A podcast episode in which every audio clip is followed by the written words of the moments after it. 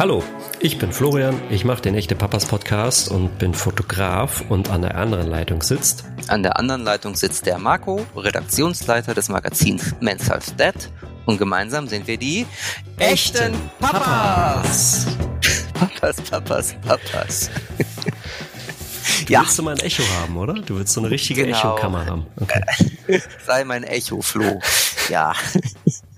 Nein, wir lassen das jetzt einfach mal unkommentiert, unseren Schlachtruf, sondern ähm, steigen gleich in die Folge ein. Ähm, wir machen es ja inzwischen immer so, dass ähm, erstmal einer von uns beiden dem anderen eine Frage stellt. Und diesmal bin ich derjenige und ich würde gerne von dir wissen, Flo, ähm, sag doch mal, was denkst du, was würdest du aber nie, nie, nie aussprechen? Also jetzt in Bezug ähm, auf Familie, Vaterschaft gegenüber deiner Frau oder deinem Sohn. Was denkst du, aber was sprichst du niemals aus? Fällt dir da was ein? Puh, die Liste ist lang. Nein. Ja, die Liste ist lang. Nein, ähm, Nein, in der Tat, ähm, ach, schwierig. Also ich, ich, ja, mir fällt eine Sache ein. Und ähm, jetzt bin ich jetzt nicht der große, großartige ähm, Künstler per Hand, also der ne, großartig basteln und malen kann und sowas. Ähm, und ähm, mein Sohn, ähm, der malt schon mal hin und wieder mal ganz gerne und, und bastelt. Und ähm, wenn er dann aus der Kita wieder so ein Bild mit nach Hause bringt und mir dann äh, sagt, hey, guck mal hier, ich habe wieder gemalt, dann äh, natürlich äh, bin ich dann wahnsinnig stolz, dass er zum Stift gegriffen hat und äh, etwas gemalt hat, ähm, was eine Mischung aus Kandinsky und ähm, Picasso sein könnte, je nach äh, Perspektive. Ähm, je nachdem, wie man es dreht. Je nachdem, wie man es dreht. Aber ähm, ich werde ihm natürlich nie sagen, so, äh, nee, aber ich meine, ich glaube, man muss es dem Alter angemessen machen. Aber das sind so, es sind so, stimmt, es gibt gewisse Dinge, die verkneift man sich einfach und beißt sich auf die Zunge und ähm, aber das wäre also so eine. Deinem, du würdest deinem Sohn nie sagen, dass das Bild scheiße aussieht, was er gemalt hat. Nein, ja? ist nein, das so? nein. Das ist genau, pädagogisch ja. auch, glaube ich, total. Es wäre pädagogisch ein totaler Unfall. Ähm, oder also nee, das geht nicht. Genau, jedes Bild ist super, gut. Ja. Meine Frage zielt auch im Grunde auf unsere Folge heute ab, die den Obertitel hat, ähm, was Väter denken, aber als niemals aussprechen würden. Weil ähm, dein Beispiel ist eins davon, aber es gibt tatsächlich ja ganz viele Sachen, du sagtest ja, die Liste ist lang in deinem Kopf. Es gibt viele Sachen, die Väter denken, wo sie sich dann aber besser auf die Zunge beißen ähm, und es unausgesprochen lassen. Und ähm, zwei Experten zu diesem Thema sind Jakob und Max, die zwei wöchentliche Podcasts haben, nämlich Beste Freundinnen. Das ist ein Podcast, der, glaube ich, schon sieben Jahre lang läuft, jede Woche. Und seit drei Jahren zusätzlich der Podcast Beste Vaterfreuden, ähm, wo sie einfach frei von der Leber weg über die Themen Familie, Beziehung, Kinder sprechen. Und ähm, da man nur ihre Vornamen kennt und auch nicht weiß, wie sie aussehen, können sie da wirklich frank und frei vom Leder lassen, sage ich mal. Und die beiden haben wir zu dem Thema eingeladen und mit denen sprechen wir heute mal zum Thema, was Männer denken, was Väter denken, aber niemals aussprechen würden. Genau, und bevor ich es vergesse, ähm, zu ihrem Podcast gibt es jetzt auch noch ein Buch, ähm, das heißt Vatermilch, ist gerade im Februar rausgekommen und äh, ist sozusagen sehr lustig in, in Dialogen aufbereitet und passt eigentlich super zu unserem Thema heute. Also das ist das Thema und darüber werden wir mit den beiden sprechen. Bevor es losgeht, möchte ich euch wie immer den Sponsor der heutigen Folge vorstellen. Mal sehen, ob ihr erraten könnt, um was es geht. Also, wir lieben es so sehr wie Fußball, es ist allerdings eckig und wir konnten schon als Kinder stundenlang damit spielen. Na, genau. Es handelt sich nämlich natürlich um Lego Duplo. Für eure eigenen Kinder gibt es heute nicht nur bunte Bausteine, sondern ganze Lego Duplo Sets. Ganz neu im Sortiment, vier coole Sets zum Thema Bauernhof. Zum Beispiel eine Scheune mit einem Traktor und acht verschiedenen Tieren oder ein Stall mit Ponys. Es ist also für jeden kleinen Farmer und jede Tierfreundin ab zwei Jahren was dabei. Schaut doch am besten selbst einmal auf lego.com slash duplo. So, da, na dann, dann sagen auf wir mal geht's. Hallo Jakob, hallo Max, schön, dass ihr heute da seid. Willkommen. Hallo. Wir freuen uns auch. Moin. Eure Wege zur Vaterschaft könnten ja unterschiedlicher eigentlich nicht sein. Mögt ihr ganz kurz erklären, wie eure Familienplanung so ablief? Ich weiß nicht, wer anfangen möchte, vielleicht Max erstmal? Ja, also im Gegenteil, ich, bei mir ist es eine sehr klassische äh, Geschichte gewesen. Ich bin mit meiner Freundin drei Jahre zusammen gewesen und dann haben wir uns ein kleines Häuschen gebaut und dann kam ziemlich schnell auch der Kinderwunsch hoch, vor allem bei meiner äh, da Freundin. Ähm, irgendwann dann auch immer stärker bei mir, als wir dann immer mehr darüber gesprochen haben, so dass wir dann, glaube ich, nach mit vier Jahren unsere Tochter bekommen haben, mit ein bisschen Komplikationen im Vorfeld, nämlich äh, meine Freundin wurde, wollte erst nicht schwanger werden, das hat dann aber dann doch geklappt, dank eines äh, Fertility, Fertilities, Fertility Centers. Und Kinderwunschzentrum, oder? Genau, eines Kinderwunschzentrums. Das hat dann zum Glück alles gut geklappt. Ähm, und das zweite Kind, äh, drei Jahre, kam dann, ja, zwei Jahre später. Also ich habe zwei Kinder, fünf Jahre eine Tochter und drei Jahre einen Sohn. Also Bilderbuchfamilie sozusagen. Bilderbuchfamilie. Schön, schön in, schön in der Vorstadt von Berlin. Äh, äh, kleines Häuschen, richtig schön spießig. Okay, bei Jakob mit einer schönen Auffahrt. Bei Jakob verlief es, glaube ich, ein bisschen anders, oder? Wenn ich mich so recht entsinne, auch aus eurem Podcast und aus eurem Buch. Genau, wir mussten nicht auf die Fertilitätsklinik, auf die Kinderwunschklinik zurückgreifen.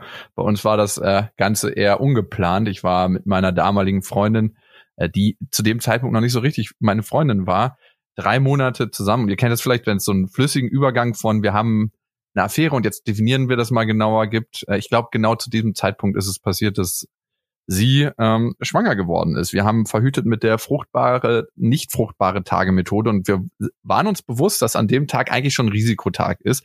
Aber wer hätte gedacht, dass Spermien fünf Tage in der weiblichen Vagina überleben können? Sie können's. Ich habe Proof of Concept und wir haben miteinander geschlafen. Ähm, sie kam irgendwie wieder von einem Job, ähm, hat damals als Model gearbeitet und ich habe sie abgeholt und dann wie man halt so ist in den ersten drei Monaten. Man ist einfach hart geil aufeinander. Und äh, wenn man schon Test gemacht hat, dass man sauber ist, äh, schläft man auch ganz gerne ohne Kondom miteinander und so ist es passiert. Dass man sauber ist. ja, wie nennt ihr denn das? Keine Ahnung. Aber das sage ich zum ersten Mal. Genau. Und ja, das haben wir getan und das will mir immer nicht so recht jemand glauben. Dieses Mal beim Kommen war es anders als sonst. Also es war tatsächlich anders. Und ich habe in dem Moment des Kommens schon gedacht so, fuck, ich glaube, das ist es jetzt gewesen. Und nichtsdestotrotz hat mich ein paar Wochen später, als sie mich dann ein paar Mal in Abwesenheit angerufen hatte. Und meistens heißt das nicht gut, nichts Gutes, wenn jemand ein paar Mal in Abwesenheit anruft. Also ich hatte es das letzte Mal, als ein Kumpel von mir auf einem Pilztrip ungünstig hängen geblieben ist, dass er mich 30 Mal in Abwesenheit angerufen hatte. Und bei ihr waren es so zehn Anrufe in Abwesenheit und ich wusste, entweder ist sie schwanger oder sie macht Schluss und äh, sie war schwanger. Und von da war es ein ziemlich harter Ritt. Wir wussten erst nicht, ob wir uns dafür entscheiden wollen. Heute natürlich undenkbar, wenn ich meine Tochter angucke und die ist jetzt gerade drei geworden, dass irgendwann mal der Gedanke im Raum gestanden hat. Das ist auch das, was ich tatsächlich sehr bereue. Ähm, hey, bekommen wir das oder nicht? Ähm, aber wir haben uns letzten Endes nach vielen Tränen und nach vielen ja, Unterredungen mit auch Freunden, auch mit meinem Vater, der sich schon mal für einen Schwangerschaftsabbruch entschieden hatte, dafür entschieden und sind super happy damit. Also einzeln, wir sind nicht mehr zusammen. genau, also das Kind hast du noch, die Freundin hast du nicht mehr, oder? Ja, die ist noch in meinem Leben, ne? aber nicht mehr als äh, Sexualpartnerin und äh, Lebensbegleiterin, sondern als Mutter meiner Tochter. Und genau, also man trennt sich ja nicht von einer Frau, wenn man ein Kind hat, in dem Sinne. Man trennt sich vielleicht so, dass man sagt, man schläft nicht mehr miteinander, aber man ist ja in irgendeiner Weise zumindest die ersten 20 Jahre immer miteinander irgendwie verwoben. Gut, und wenn ich es richtig in Erinnerung habe, ähm, habt ihr auch dieses Wechselmodell, ne? Oder? Mit dem, mit deiner Tochter. Genau, ist nicht ganz ausgeglichen. Im Moment ähm, habe ich sie jetzt gerade eine Woche, aber normalerweise haben wir ein Wechselmodell von drei zu vier. Also drei Tage in der Woche habe ich sie und vier Tage hat sie meine Ex-Freundin. Und wir wohnen auch in einem Mehrfamilienhaus, also so einem Berliner Altbauhaus, so einem großen. Und sie wohnt im Vorderhaus und ich im Hinterhaus. Das heißt, wir sind auch ähm, physisch sehr, sehr nah aneinander. Wenn man eine Frau mit nach Hause bringt, ist es immer so, wenn man sich ganz schnell durchs äh, Hinterhaus trollen muss, weil sie sonst aus dem Fenster gucken kann und das sieht. Okay, welche, welche Ängste hattet ihr denn so während dieser, der Schwangerschaft eurer Freundin, ähm, die ihr jetzt nicht so mit den Müttern geteilt habt oder teilen wolltet? Ähm, zum Beispiel, werde ich jemals mein altes Leben zurückkriegen? Werde ich jemals wieder in Ruhe Golf spielen können, ohne dass mich jemand anruft? Irgendwas? Ja, wir haben nicht so viele Golf-Hobbys, wir onanieren mehr. Nein. Das ist dein einziges Hobby geblieben, Nein, oder wie? Ich unaniere tatsächlich sehr wenig. Ähm, Ja. Also bei mir waren es zwei ganz konkrete Ängste. Einmal war es so, dass ich natürlich nicht wusste, wie ist es mit der Frau, mit der ich da zusammen bin, mit der ich mich auf den wichtigsten Schritt und den ich eigentlich als Perfektionist sehr, sehr schön planen wollte, vorbereite und auch einlasse. Ich wusste auch, das war mir so ein intuitives Gefühl, dass mein altes Leben in dem Moment, wo ich Vater werde, stirbt. Also dieses ähm, unbeschwert äh, vielleicht auch Extremsportarten machen. Wir surfen gerne und äh, fahren Wakeboard und Snowboard und auch Freeriden, was ja in manchen Situationen nicht ganz ungefährlich sein kann, dass das jetzt nicht mehr ganz so unbeschwert ist. Statt Airbag-Rucksack hat man vom Gefühl immer sein Kind hinten im Rucksack und weiß, ich trage nicht nur die Verantwortung für mich, sondern auch für eine Familie jetzt. Das war eines meiner Ängste, also dieses alte Leben ähm, ziehen lassen. Und das andere war ziemlich konkret, dass meine Tochter in irgendeiner Form eine Behinderung kriegt, äh, wenn sie auf die Welt äh, kommt weil äh, ihr könnt euch vorstellen, dass wir das in den ersten Monaten nicht bemerkt haben, dass meine ähm, Freundin schwanger ist und wir haben ja weiter gefeiert. Also jetzt nicht extrem viel, aber da war schon mal ähm, ein Alkoholrausch mit dabei und das war ziemlich heftig. Und da hatte ich gedacht, ey, ich hatte vorher Kinder gesehen, da waren die Mütter richtige Alkis, ne? Also das muss man sagen, das ist schon nochmal ein Kontrast. Und ich habe gesehen, was das anrichten kann. Und da hatte ich einfach eine tiefe Panik. Und äh, meine Ex-Freundin hatte auch äh, einen Virusinfekt, der äh, musste mit Medikamenten behandelt werden. Und da hätte, hätte es auch die Chance auf Nebenwirkungen geben können. Und das waren so meine Ängste.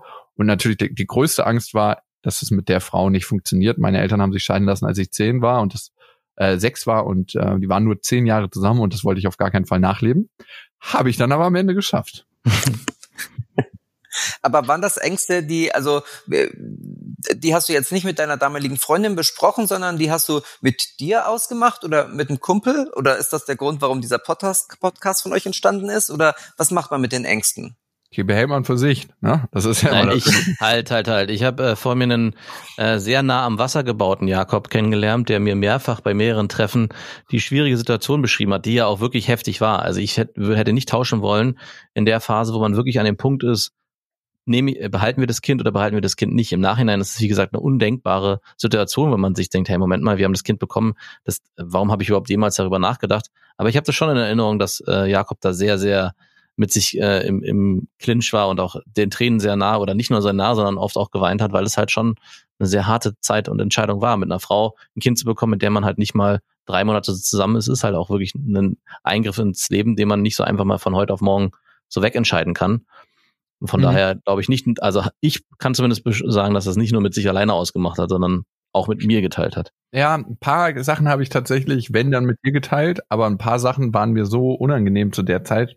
Auch äh, so den Glauben an eine mögliche Behinderung vom Kind. Und klar, jetzt werden wahrscheinlich manche Eltern sagen, die ein Kind mit Behinderung haben, hey, auch das überlebt man und auch das kann sehr gut funktionieren und auch da entwickelt man Liebe und das will ich auch nicht anzweifeln und das glaube ich auch. Und trotzdem war es eine Angst, die in mir war und die habe ich zum Beispiel nicht geteilt, weil ich wollte jetzt nicht auf die zukommen und sagen, hey, übrigens, ähm, wir haben ein bisschen weiter gefeiert in den ersten ein, zwei Monaten. Wir haben jetzt auch nicht krass gefeiert, aber trotzdem weiß ich halt, was es machen kann.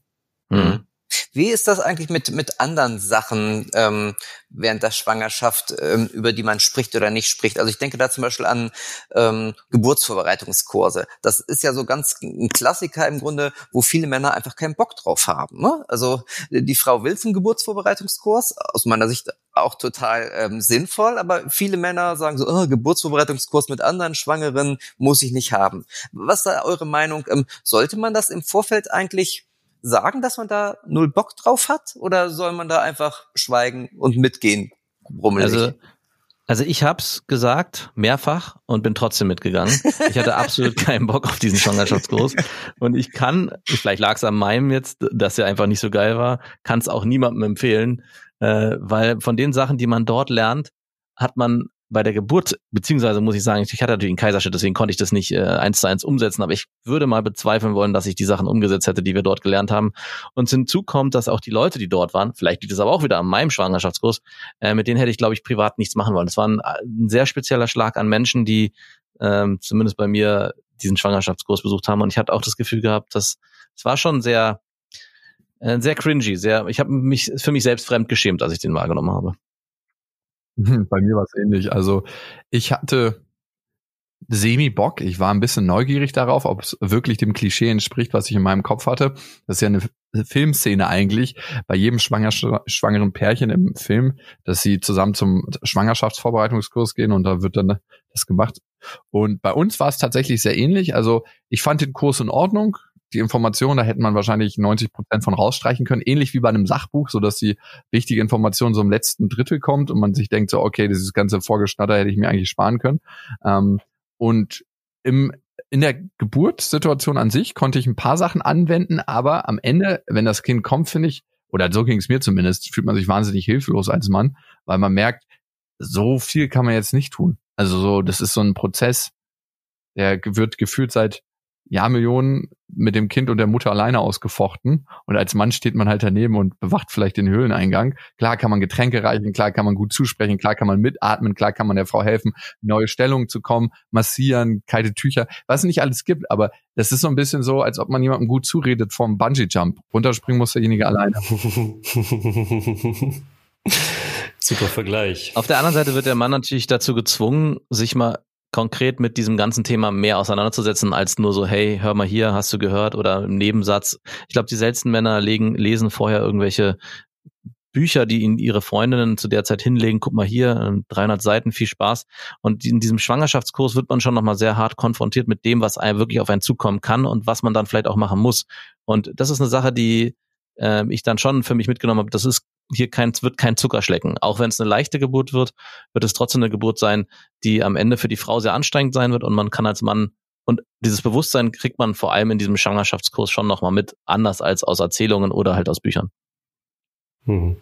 Jetzt gibt's ja doch viele Väter, die ähm, sagen, ähm, teilweise traumatisiert, dass sie ihre Frauen ähm, unter dem Einfluss der Wehen teilweise nicht wiedererkannt haben. Ähm, wie war das bei euch? Wäre das etwas gewesen, was man wahrscheinlich hätte in diesen Schwa äh, Geburtsvorbereitungskursen äh, hätte integrieren können, um auch da vielleicht noch mal ein bisschen Aufklärung zu betreiben? Ist es jetzt die Hebamme, die ich rufe oder der Exorzist? Ja, also generell glaube ich, sollte man sich darüber bewusst werden, dass man Facetten an seiner Partnerin kennenlernt, wenn sie schwanger ist im gesamten Prozess. Ne? Es werden ja bestimmte Verträge annulliert, wenn sie zu spät in der Schwangerschaft geschlossen werden vor Gericht. Also man merkt schon, eine Frau ist unter einem so starken hormonellen ähm, Einfluss und auch in einem so starken Prozess, dass sie sich einfach verändert und dass man natürlicherweise als Mann in den meisten Fällen Seiten an seiner Freundin kennenlernt, ähm, die man vorher noch nicht kannte. Ne? Und in der Geburt ist es noch mal extremer. Also da ist man wirklich auf dem Gipfel äh, vom Mount Everest angelangt und weiß, okay, hier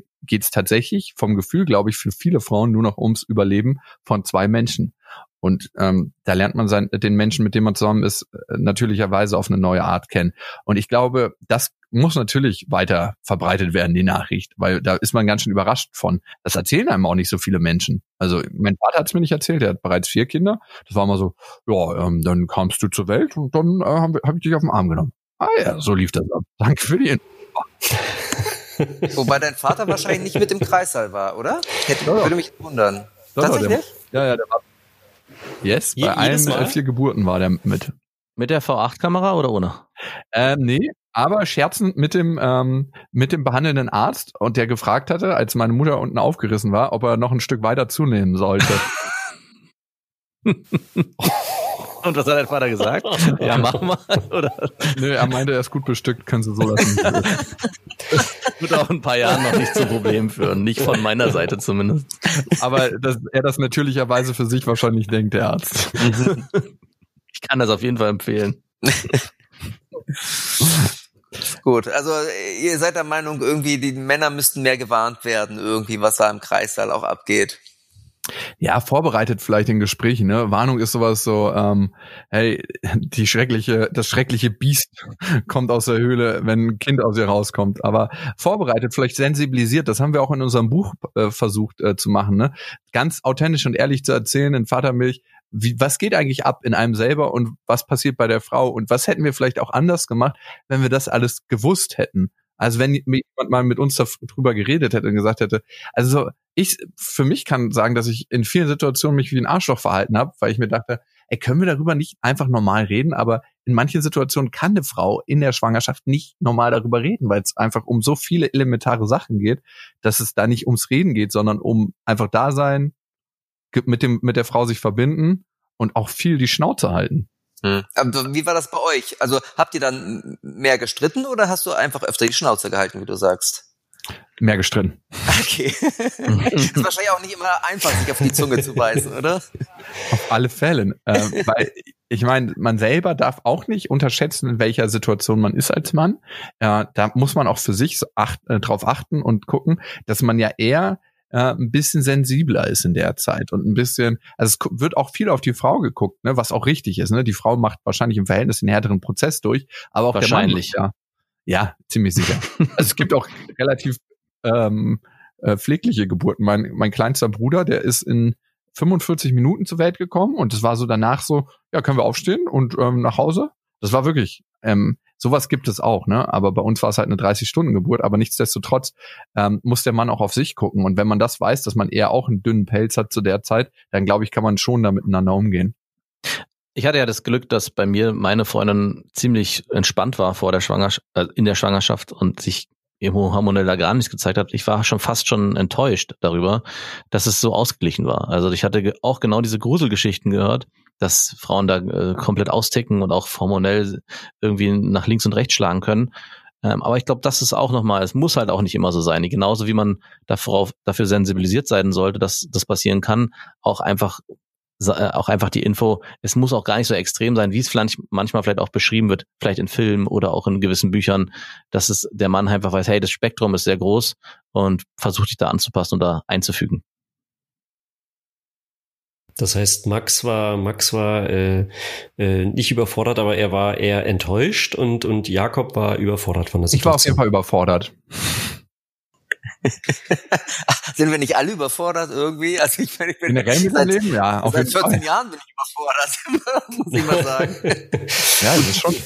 Es, es geht ja jetzt heute in unserem Gespräch soll es ja auch ein bisschen darum gehen, so was, was Väter denken, was sie aber halt nie sagen, jedenfalls nie gegenüber ähm, ihrer Frau oder Freundin. Ähm, wie ist das eigentlich, wenn wir jetzt mal die Geburt hinter uns lassen, ähm, mit dem Thema After Baby Body? Also ähm, da kann man sich als Mann ja auch sehr schnell in die Nesseln setzen und manchmal wird ja das Thema aber auch von den Frauen forciert, ne? Die sagen, findest du mich noch hübsch? Wie sehe ich jetzt aus? Ich bin ganz anders. Ähm, kam das Thema bei euch auf den Tisch? Ja, aber meistens äh, ist meine Erfahrung, fragt eine Frau gar nicht so direkt, findest du mich noch hübsch? Weil da weiß sie auch, was hat ähm, der Mann für eine Chance darauf, ehrlich zu antworten. Also da ist ja eigentlich, wenn man da als Mann sagen würde, nee, eigentlich ähm, finde ich deine jüngere Schwester sexuell jetzt viel attraktiver. Also was soll man da drauf sagen?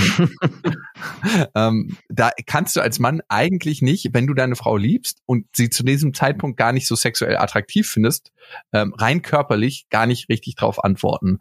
Darum habe ich die meisten Frauen äh, in indirekten Fragen. Ich habe ja zwei Schwestern noch erlebt und rede manchmal mit meinen Schwagern über unangenehme Themen. So, ähm, findest du, ich habe mich verändert? Das ist so eine Frage. Und äh, da muss man meistens sagen, ja, aber nicht unbedingt zum Schlechteren.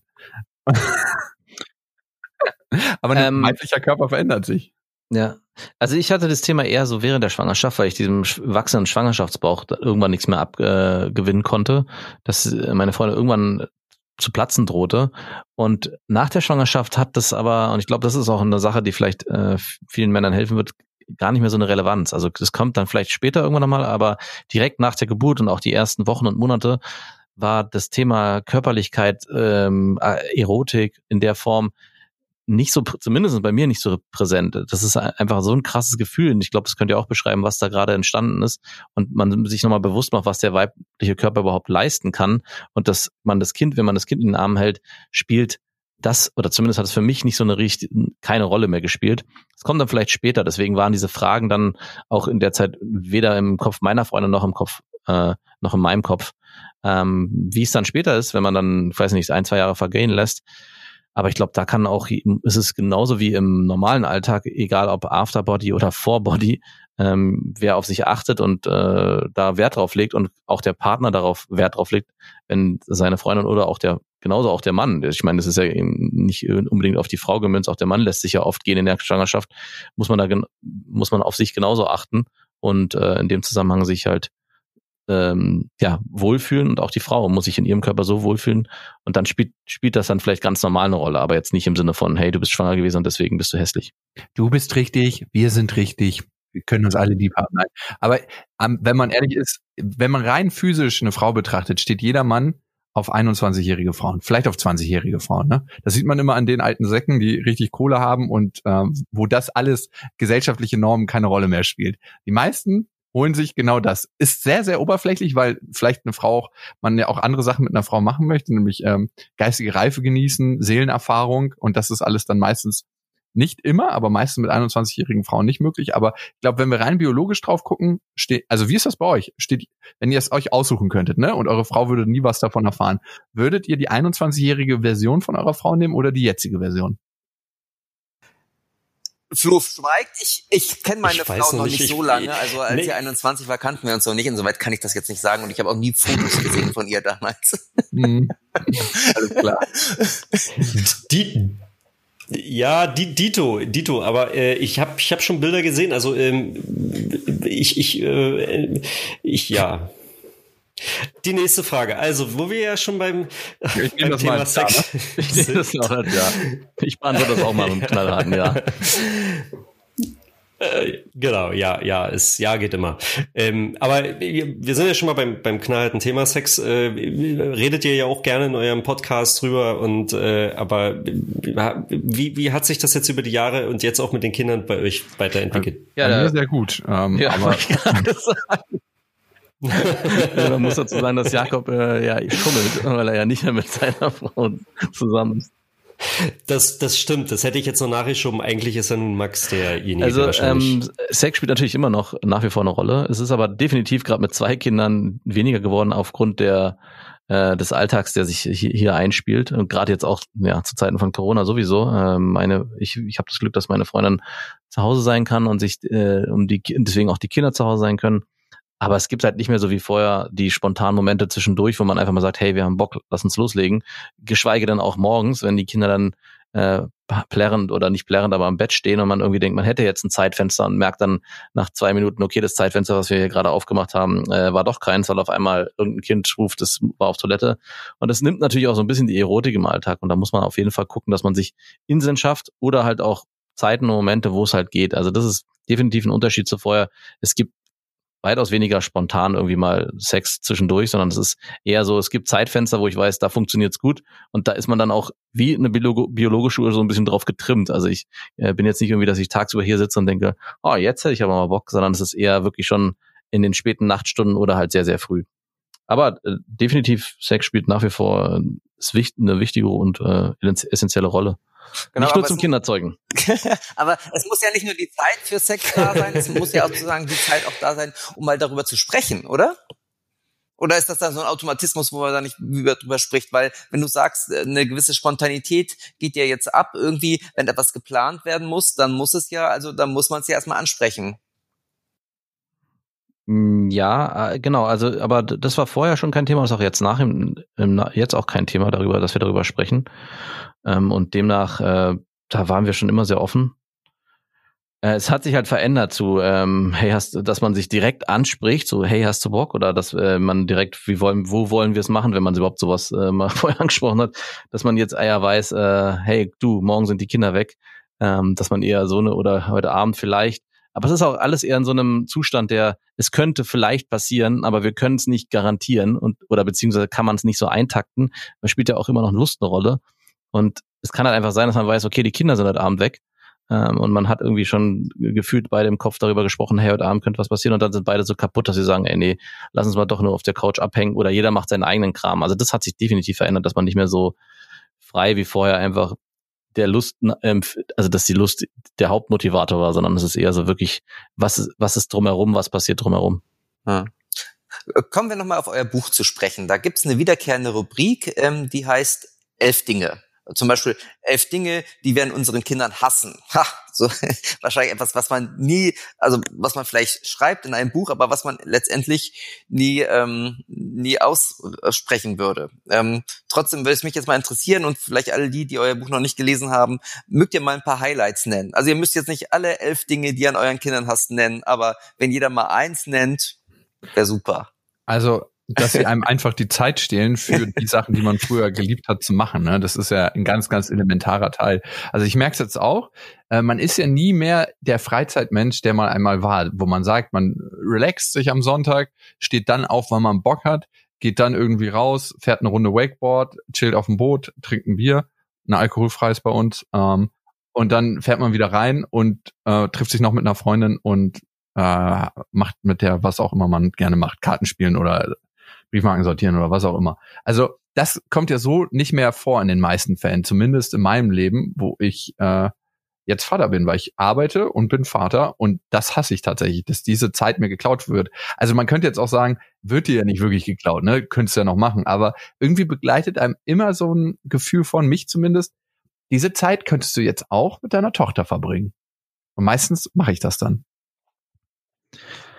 Ja, ich denke, ein Punkt, der bei mir im Vorfeld so fast schon, fast schon glorifiziert wurde, ist, dass diese gemeinsame Zeit, dieses Spielen mit dem Kind und das ist das Schönste, was es gibt auf der Welt. Und ja, das ist es, aber es ist auch verdammt langweilig und verdammt ätzend und es gibt immer wieder Momente, wo ich denke so, wow, ich würde jetzt lieber was machen, worauf ich Bock habe und nicht hier Playmobil spielen und es ich hasse das dann, mich dann darauf fokussieren zu müssen, mit dem Kind zu spielen, weil ich ja weiß, dass es ein Wunsch ist des Kindes und dass es auch gut ist für das Kind und dass es ja auch was ist, was ich als Vater eigentlich schon gerne mache, aber trotzdem bin ich da manchmal so im Widerstand und ich glaube, das auch mal auszusprechen und sich dessen auch bewusst zu werden, dass man eben nicht Sachen mögen muss, nur weil sie jetzt gut fürs Kind sind und weil vielleicht die Gesellschaft einem sagt, hey, das ist so, man sollte das tun, dann auch mal auszusprechen und vielleicht auch aufzuschreiben, so wie wir, so wie wir das gemacht haben, hey, das sind Dinge, die uns krass nerven und es ist auch nicht schlimm, wenn, wenn man das mal einfach so für sich einfach mal vielleicht auch ausspricht gegenüber seiner Partnerin oder auch Freunden äh, und zu merken, dass die anderen geht's genauso. Das heißt aber nicht, dass man kategorisch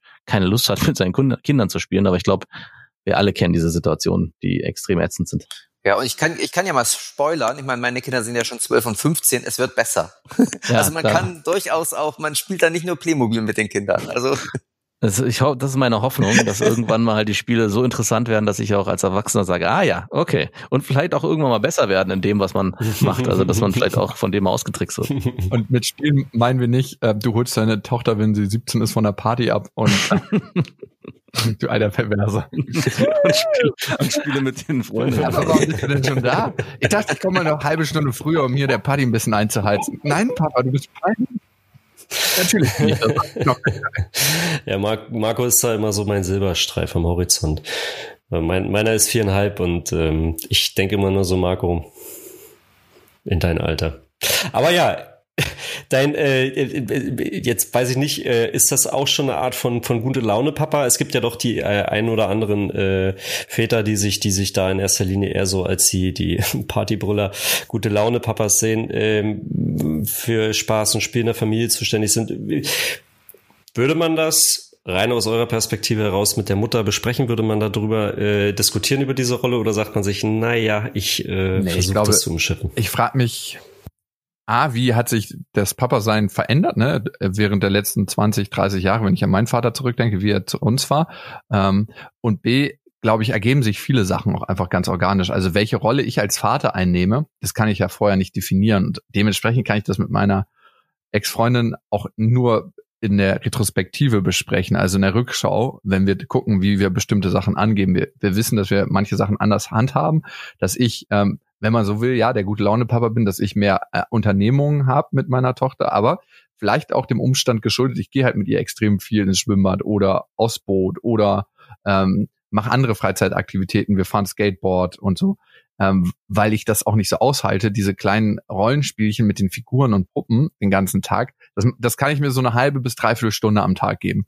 Ähm, übrigens soll es krass helfen, wenn man dabei kifft. Also ist jetzt ja, dass man ins Spiel reinkommt. Ist das also, Theorie und Praxis jetzt? Aber du, du hattest vorhin ja, was von genau, Pilzen das, das erzählt. helfen. Aber da Anfangs. verliert man sich im Spiel leider und irgendwann ist die Terrassentür auf und man sich wundert, man hat so eine Dreiviertelstunde selbstständig weitergespielt und man merkt gar nicht, dass das Kind nicht mehr involviert ist und man hat sich da seine Fantasiewelt aufgebaut. Nee, ich glaube einfach, ähm, dass sich das natürlich ergibt. Und klar kann man auch mal drüber reden und sagen, wie fühlt man sich dabei und wie ätzend ist das. Äh, aber ich erlebe da tatsächlich die meisten Frauen, gerade im Spiel, gerade in diesen kleinen Rollenspielen Und man kriegt ja von seinen Kindern auch immer vorgesagt, was man sagen soll. Ne? Das ist ja nicht so, dass man frei spielt, sondern du sagst jetzt das und das und kommst in den Raum und bist jetzt der und der. Du bist müde von der Arbeit. Und und dann denke ich mir so, ey, wenn du mir alles schon sagst, warum soll ich dann überhaupt noch mitspielen? Du kannst es ja auch selber sprechen. Ich bewege die Figur einfach nur noch. Ja, da, da bin ich, äh, genau, sehe ich, sehe ich ja ähnlich. Komischerweise bei uns hat sich das dann auch sehr schnell etabliert, dass ich die klassischen Väter-Sachen mache, Toben, Sport oder auch Unternehmungen draußen. Ähm, aber auch Rollenspiel, das ist eher meins. Meine Freundin oder meine Frau bastelt mehr mit den Kindern, backt und so eine, also sehr, sehr klischeebehaftet was aber auch dann für mich und ich glaube auch für sie sehr angenehm sein, äh, sehr angenehm ist, weil ja jeder in seiner Rolle sich auch wohlfühlt. Also es bringt, glaube ich, nicht zu sagen, hey, wir müssen hier ähm, auch die Frauenrolle stärken und deswegen muss die Mutter auch mehr Sport mit dem Kind machen, damit das Kind lernt, ja, Mama kann es auch. Das muss sich einfach natürlich ergeben. Also es darf, wenn die Mutter den Part einnimmt und der Mann eher zu Hause derjenige ist, der backt und bastelt, ist das auch völlig in Ordnung. Aber ich glaube, es bringt nichts irgendwie das zu forcieren, sondern jeder muss dann so seine Rolle reinfinden und darf natürlich trotzdem auch mal kurz Ausflüge machen in, auf die andere Seite, auf die dunkle Seite. Gut, wobei jetzt nichts dagegen spricht, auch das vorher mal zu besprechen, oder? Wer welche Aufgaben übernimmt.